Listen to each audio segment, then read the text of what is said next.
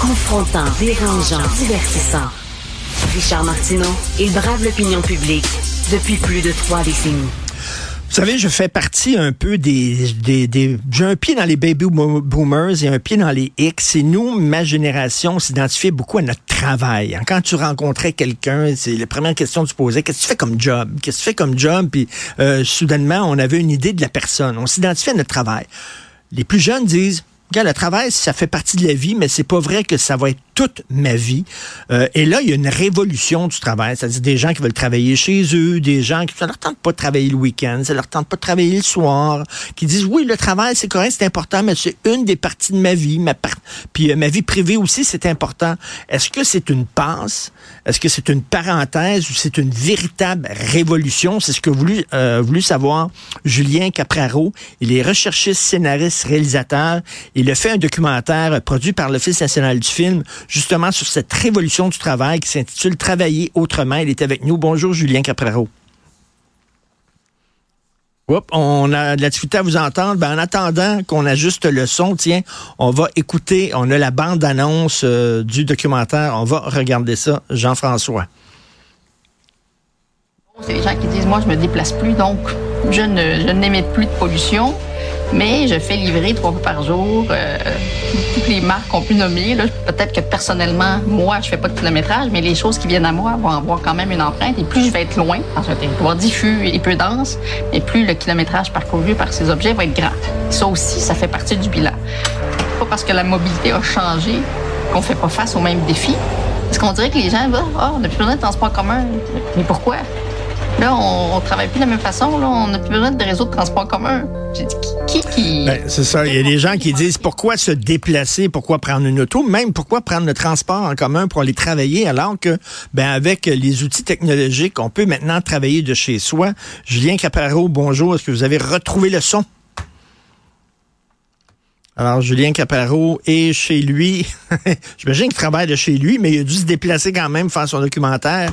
Bref, il s'est demandé est-ce que c'est une passe et ça va revenir comme avant ou c'est une véritable révolution? Euh, parce qu'on le sait, il y a beaucoup de jeunes qui ont vu leurs parents travailler comme des fous. Hein. Leurs parents pouvaient pas être présents, par exemple, lorsque ces jeunes-là faisaient un concert à l'école parce qu'ils travaillaient trop. Quand ces jeunes-là arrivaient à la maison, les parents étaient pas là parce qu'ils travaillaient trop. À un moment donné, les autres se sont dit, moi, j'ai pas le goût d'avoir cette vie-là. Surtout qu'ils ont vu des fois leur père ou leur mère perdre leur job à 55 ans, se faire sacrer dehors par l'entreprise en disant on n'a plus besoin de vous. Fait que là, euh, ces gens-là ont tout donné euh, pour leur travail et finalement se font traiter euh, comme les derniers des vauriens. Ces gens-là disent non, je vais avoir une relation différente avec mon travail. Bonjour Julien Capraro. Bonjour Richard. Alors, pourquoi vous avez eu envie de faire ce documentaire-là et de traiter de ce sujet? Alors un petit peu comme pas mal de, de, mes concitoyens, je pense que le début de la pandémie, c'était une période un peu troublée, et puis on était tout simplement euh, au lit un matin en se disant, mais on était en incertitude, un peu la brume là, et on se dit mais d'un coup on n'est pas obligé d'aller se mettre pendant une heure dans les transports en commun et puis d'aller se, se, presser. Et c'est une ficelle que j'ai tirée un petit peu comme ça, sans savoir que derrière il y avait le potentiel à changer un peu la société, à tout remettre en cause. Au-delà de je reste un peu plus longtemps au lit, je m'habille en mou pour pas m'embêter. Ça vient chercher le travail, comme vous le disiez à l'instant, ça va chercher dans toutes les sphères oui. de, la, de la société, la vie personnelle, l'environnement, comme on vient d'entendre dans l'extrait, l'urbanisation, etc. Donc c'était un sujet qui était beaucoup plus vaste que ce que j'avais anticipé à l'origine. Et, et, et, tout à fait, ça a beaucoup de ramifications. Et la question que vous vous posiez, j'imagine, euh, à, l'origine de votre documentaire, c'est est-ce que c'est une mode, hein? une mode, ça passe, puis euh, ça, ça s'en va, ou c'est une véritable révolution, un mouvement de fond? Euh, vous êtes arrivé à quelle conclusion, Julien? Je pense que c'est une révolution. Euh, le génie est sorti de la bouteille. Euh, les nouvelles générations, vous avez fait le rapport également, les nouvelles générations veulent plus entendre parler du travail de 9 à 5. Pour la première fois, on a remis en cause ce cadre-là et tout le marché du tra travail est en train de bouger. Euh, c'est vraiment quelque chose maintenant, si les employeurs ne le proposent pas, euh, les employés, notamment les générations, les plus jeunes générations, veulent en profiter. Et les anciennes générations, on le voit également dans le documentaire, la fin de carrière aussi, ça fait une sorte de progression vers la sortie qui est plus le fameux le vendredi soir à 5 heures, j'ai mes ballons avec mon gâteau et lundi matin, je suis avec mes chaussons tout seul chez moi. Il y a vraiment une sortie qui peut se faire en douceur. Les, gens ont travaillé plus longtemps aussi. Donc, depuis le début de la carrière, quand on commence jusqu'à la fin, ça a un impact sur la façon dont on va vraiment avoir une relation avec son travail. Donc c'est vraiment quelque chose qui concerne à peu près tous les gens qui sont dans ces sphères de travail, environ deux tiers, 60% de la population active. Et Julien Caparro, j'imagine, on revient toujours à la pandémie, mais la pandémie nous a montré à quel point la vie est fragile. Hein. La vie, elle est très fragile. Et au lieu de se poser la question, y a-t-il de la vie après la mort, ces gens-là se sont posé la question, y a-t-il de la vie avant la mort? Hein? On le sait qu'on dort 8 heures sur 24, donc le tiers de notre vie, on pense, le tiers de notre vie inconscient. Si vous avez 60 ans, euh, vous avez vécu 40 ans finalement, parce que pendant 20 ans, vous étiez pas là, vous dormiez. Et là, ces gens-là disent, si on enlève en plus les heures de travail, elle est où ma vie? Est-ce que c'est une des questions existentielles que les gens se posaient? On arrive en fait dans le documentaire à, parler de ça également. C'est aussi quelle est la place fondamentale que le travail occupe dans la vie. Où est-ce que je vais avec mes skis? Qu'est-ce que je veux faire exactement? Ça L'idée, c'est de dire, ok, euh, je vais aller de 9h à 5h. Et puis ça, c'était un balai qui avait jamais été remis en cause. Euh, mes parents, mes grands-parents, toutes les générations, on allait de 9h à 17h au travail tous ensemble. Et on s'est dit, bah, pour la première fois, là, on a l'occasion de, changer cet état, de fait.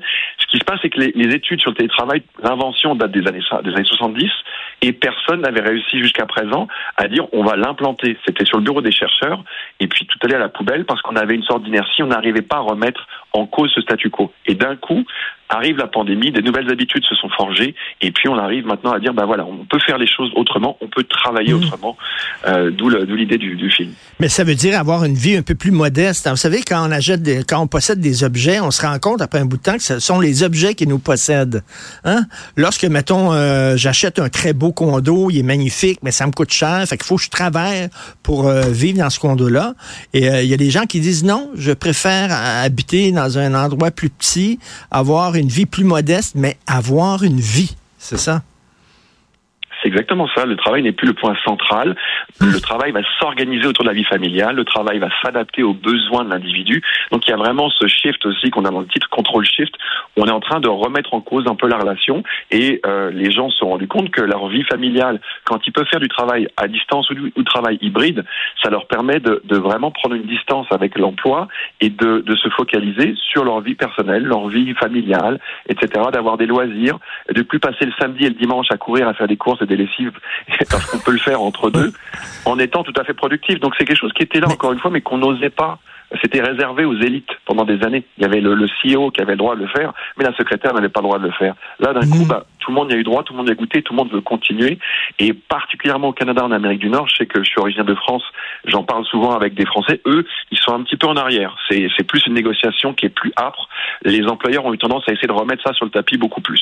Écoutez, j'étais jeune, j'étais jeune et on nous parlait de la société des loisirs qui est jamais arrivée finalement, ou Liberté 55, en disant ben, plus tard, les gens, à partir de 50, 55 ans, ils vont se promener sur la plage, ils n'auront pas à travailler. Or, on n'a jamais autant travaillé à cause des ordinateurs et tout ça. Euh, Monsieur Caparero, il n'y a pas un côté égoïste là-dedans. C'est peut-être un cliché que j'ai, c'est peut-être, un, euh, je sais pas, un préjugé, mais si tout le monde fait ça, euh, il va y avoir des problèmes dans la société. Là. Il va y avoir une pénurie d'emploi là, chez les ambulanciers, les policiers, les gens dans le milieu de la santé, tout ça. À un moment donné, il n'y a pas un petit côté égoïste. C'est peut-être la face sombre de ce mouvement-là aussi. Il y, a, il y, a, beaucoup, en fait, c'est très ambivalent hein, la façon de travailler comme ça. Il y a des inégalités fondamentales qui sont qui ont surgi dans euh, parmi les employés. Euh, les gens qui sont ambulanciers, les, les, les médecins, les, les, enseignants continuent à aller au travail tous les jours, alors que certains, bon, bah, ils commencent à dire, bah, moi, j'ai pas envie d'y aller aujourd'hui. Donc, ça crée une, une, une séparation dans la, dans, dans, la, euh, chez les employés qui n'existait pas auparavant. Et, ça, c'est un, gros souci. Ça fait qu'aussi, il y a une mobilité qui se passe des deux côtés. Des gens qui devaient euh, se lever tous les matins disent maintenant, bah, je vais refaire une formation pour aller de l'autre côté parce que je veux en bénéficier. Et puis l'autre chose qui arrive également, c'est que l'intelligence artificielle est en train de faire son arrivée de façon assez massive dans beaucoup d'emplois et ça, ça commence à menacer du monde aussi. Donc, euh, c'est les gens qui ont bénéficié du télétravail, qui auraient pu paraître comme étant un peu les, les gagnants un peu de ce changement en disant, bah maintenant j'ai une qualité de vie supérieure, assez paradoxalement, sont les gens qui pourraient avoir leurs emplois mmh. menacés par l'intelligence artificielle. On est vraiment dans une accélération. Donc, il y a, il y a beaucoup de, de, de choses mmh. qui arrivent depuis quelques années qui n'avaient pas lieu auparavant. C'est ça, il y a des secousses sismiques, là. Il, y a, un tremblement de terre qui se prépare et vous, vous avez voulu, avec votre caméra, savoir ben, dans quel monde on est en train d'entrer. Vous avez donné la parole à plein euh, d'experts, de spécialistes qui réfléchissent avec vous sur à quoi va ressembler le monde au lendemain de cette révolution du travail. Heureusement, il y a des gens comme vous qui travaillent puis qui, euh, qui font des documentaires comme ça. Euh, je le rappelle que c'est en ligne demain sur le site de l'Office national du film à partir du 1er mars. Ça s'intitule Travailler autrement. C'est absolument passionnant. Ça pose d'excellentes questions et vous voyez ça d'un point de vue 360.